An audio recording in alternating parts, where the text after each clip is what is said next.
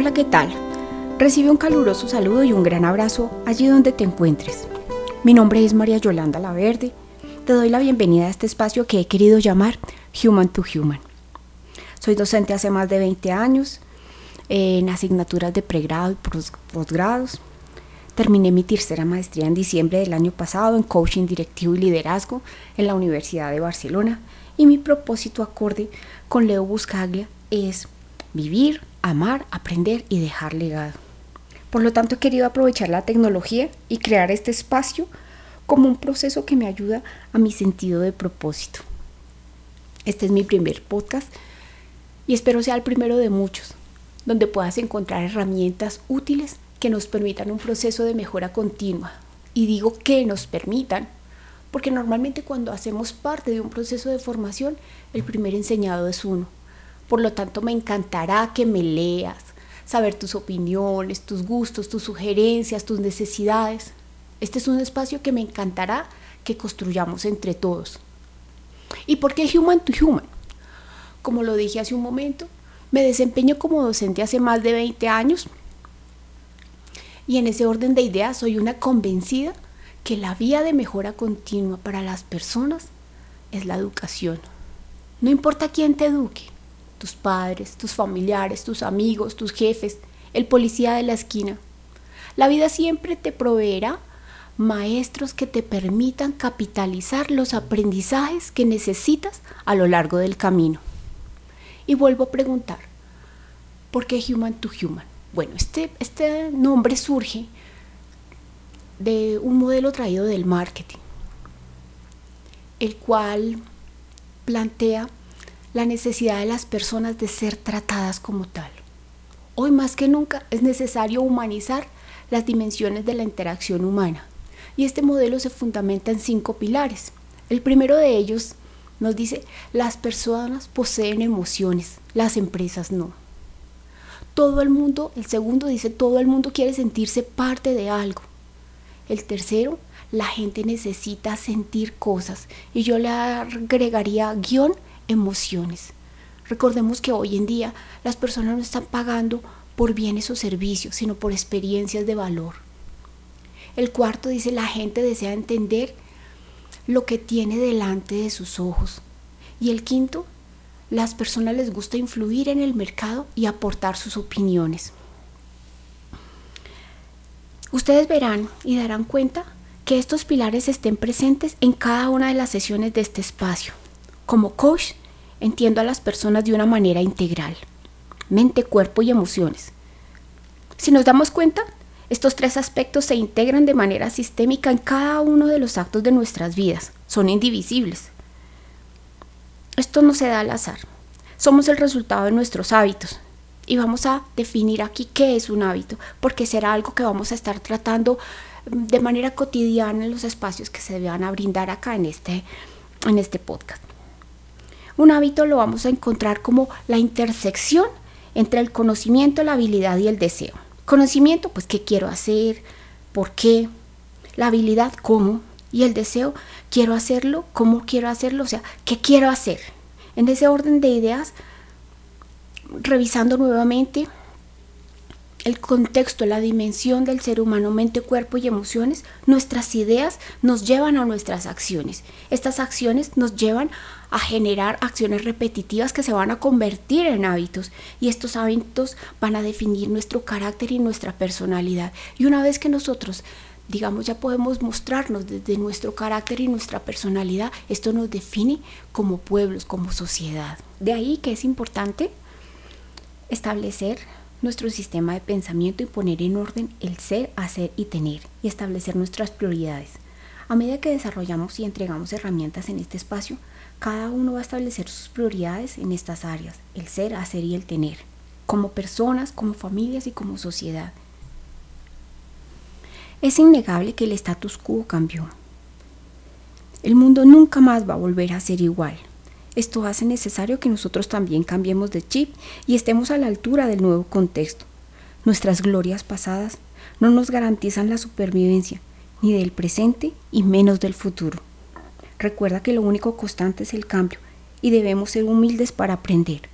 Por lo tanto, Mi propuesta para este primer ciclo tiene que ver con, el, con mi libro que estoy escribiendo, no se ha publicado aún, pero pues la idea no es tenerlo listo para empezar a publicarlo, me parece que es muy importante empezar a compartirlo eh, con el ánimo de mantener el ánimo en alto.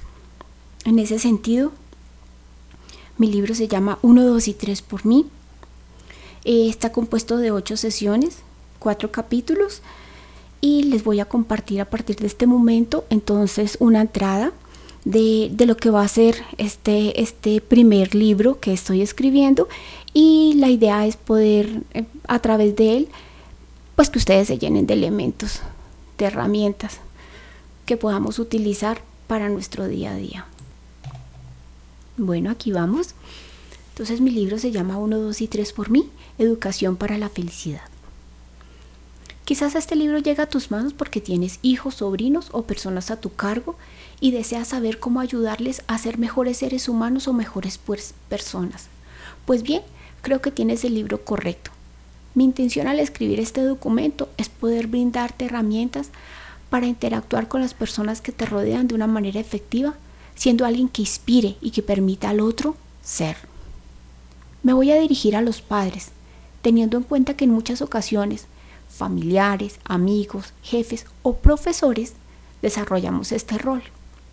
En primera medida, para muchas parejas su sueño es tener un bebé, o en otras ocasiones sencillamente irrumpen nuestras vidas sin mayores planes. Lo cierto es que cuando menos te das cuenta, tienes a una persona a tu cargo cuya realización depende, al menos en sus primeros años, de vida de ti. Sin embargo, es importante aprender a mirar a este ser de manera integral, incluso desde el vientre. Algunos dirán que es exagerado pensar en disciplinar si el niño ni siquiera ha nacido. Déjame decirte que no lo es. Como madre de tres hermosos hijos, te puedo decir que en las épocas de gestación, si te levantas a comer a las 2 de la mañana, no te asombres si tu bebé justo a las 2 de la mañana empieza a llorar pidiendo alimento, pues somos seres de hábitos y estos se empiezan a desarrollar desde el momento de la gestación. Aquí te puedo dar un curioso eh, detalle de mi propia experiencia. Cuando estaba esperando mi tercer hijo, vivía en un pueblo cerca de aquí de Bogotá y me encontraba terminando mi carrera profesional. Cuando llegaba en la noche de la universidad, normalmente comía algo y me ponía a hacer tareas hasta la hora que terminara. Hoy, 21 años después, porque mi hijo ya tiene 21 años, adivinen cuáles son las horas preferidas de estudio de mi hijo sabiendo que el sueño es importante para la reparación de los ciclos y ritmos biológicos, me angustia que no duerma, que no duerma de manera normal. Pero siempre me dice, mamá, se me da muy bien estudiar de noche. Son mis mejores momentos, eso es cuando mejor los aprovecho. Adivinen, esto ya lo traía desde la gestación. Por lo tanto, vale la pena empezar a revisar nuestros hábitos desde el momento que pensamos traer un hijo al mundo, pues estos se replican de una manera u otra en sus conductas, los cuales empezarán a desarrollar su, su cotidianidad. Dicho de otra manera, si queremos hijos disciplinados, siempre inicia desde nosotros, pues estos hábitos de disciplina empiezan desde la misma gestación y una vez nace el bebé es importante, junto con el pediatra, acordar horarios de comidas, de actividades eh, que este bebé va a realizar en cada una de sus etapas, hasta ser una persona adulta. Por pequeña o inofensiva que parezca esta personita, está configurando miles de procesos biológicos y cognitivos que van a determinar su carácter para el resto de la vida. Por lo tanto, mi primer llamado de atención es planear en qué momento estamos listos para ser padres, pues es una gran responsabilidad la que asumimos y pues vale la pena repensarnos. Cabe decir que a pesar de que la familia siempre nos rodea en estas etapas de la vida, los nuevos padres, a los nuevos padres indicándoles las tareas, haga así, no haga así, haga más para allá, haga menos para acá. Somos víctimas de víctimas. Pues así como a nuestros abuelos nadie les enseñó a ser padres, sino que repetimos, repetimos modelos aprendidos, así mismo ocurrió con nuestros padres y seguramente si nosotros no hacemos lo propio, vamos a seguir repitiendo el status quo. ¿Vale? Pues es momento de romper esos status quo, de, de no seguir replicando modelos y hábitos equivocados y después estarnos quejando que nuestros hijos salieron mala pata o mala cabeza. Por lo tanto, mm, este, como les decía hace un momento, mi libro se divide en cuatro grandes unidades, dos, dos apartados por cada unidad y estos van a ser las ocho primeras sesiones que tengo para ustedes. Em, estas sesiones las quiero revisar a la luz de todo el contexto que está pasando, no solo en Colombia, sino en el mundo.